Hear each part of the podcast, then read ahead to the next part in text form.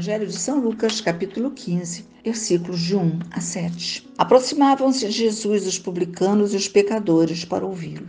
Os fariseus e os escribas murmuravam: Este homem recebe e come com pessoas de má vida. Então lhes propôs a seguinte parábola. Quem de vós que, tendo cem ovelhas e perdendo uma delas, não deixa as noventa e nove no deserto e vai em busca da que se perdeu até encontrá-la? E depois de encontrá-la, põe nos ombros, cheio de júbilo, e voltando para casa, reúne os amigos e vizinhos, dizendo-lhes: Regozijai-vos comigo, achei a minha ovelha que se havia perdido. Digo-vos que assim haverá maior júbilo no céu por um só pecador que fizer penitência do que por noventa e nove justos que não necessitam de arrependimento. Amém. É o Senhor Jesus sempre nos acolhendo com este olhar amoroso, este olhar que não nos deixa nenhum de nós fora do seu amor, porque ele veio oferecer a salvação aos pecadores, para que saibam que Deus os ama. Jesus continua hoje indo ao encontro daqueles que precisam dele. Aquela ovelha que se perdeu provavelmente vagou tolamente para muito longe, mas por seu valor ser elevado, o pastor a procurou até encontrar. Para o Senhor, nosso valor é incalculável. Ele nos procura individualmente e regozija-se quando encontra o perdido, o sem esperança, o desanimado. Cada um de nós é buscado e acolhido, não importa por que ou como se perdeu. O amor de Deus abre os braços para nos receber a todos.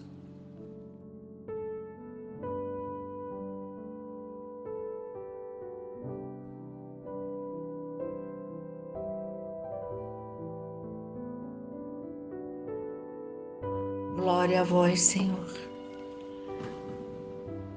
Como é fácil nos perdermos de vós. Começamos a dar um passo para longe, depois mais um, mais um, e logo estamos tão afastados de vós que não conseguimos nem mais enxergá-lo. Porém, o teu olhar não se afasta de nós. Tu nos olha, nos vê como somente o seu amor é capaz. O nosso erro, a nossa falha, a nossa omissão não são maiores do que o seu amor. O preço de cada um de nós é incalculável pois valemos o sangue precioso de Jesus, que foi vertido na cruz para nos salvar. E esta salvação ela é individual. Esta salvação é palmo a palmo, passo a passo. No meio da multidão, o seu olhar encontra cada um de nós. E o seu olhar vasculha todo o nosso interior o risco que estamos correndo de nos afastarmos definitivamente de vós, o risco que estamos correndo de sermos alcançados pelo vosso inimigo. Tudo isto o seu olhar alcança. E mesmo quando o mundo não mais perdoa, a família não mais aceita, o Senhor vem, abre os braços e diz: Vem, meu filho, eu vou te levar nos braços. Se o mar não se abrir, eu vou abrir um caminho para você meu, através de mim. E assim, Senhor, estamos sendo resgatados um a um pelo vosso amor. E chegas para nós e diz: como eu te resgato, resgatai também vós os vossos irmãos. Uma palavra de ânimo, um emprego, um cumprimento. Teu irmão pode estar, diz o Senhor, se sentindo tão desprezado. E o teu sorriso, o teu acolhimento são de suma importância agora. Porque eu, diz o Senhor, te busquei quando nada mais parecia possível para te encontrar. Te busquei no emaranhado do, dos teus pecados. Te busquei nos caminhos escuros, nas noites escuras. Te busquei e te encontrei. Te coloquei nos braços e juntos vencemos vales e montanhas, e juntos vencemos a dor, vencemos o luto, vencemos o desemprego, vencemos a enfermidade.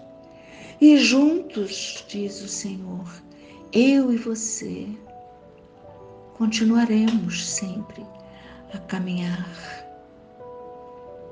Senhor,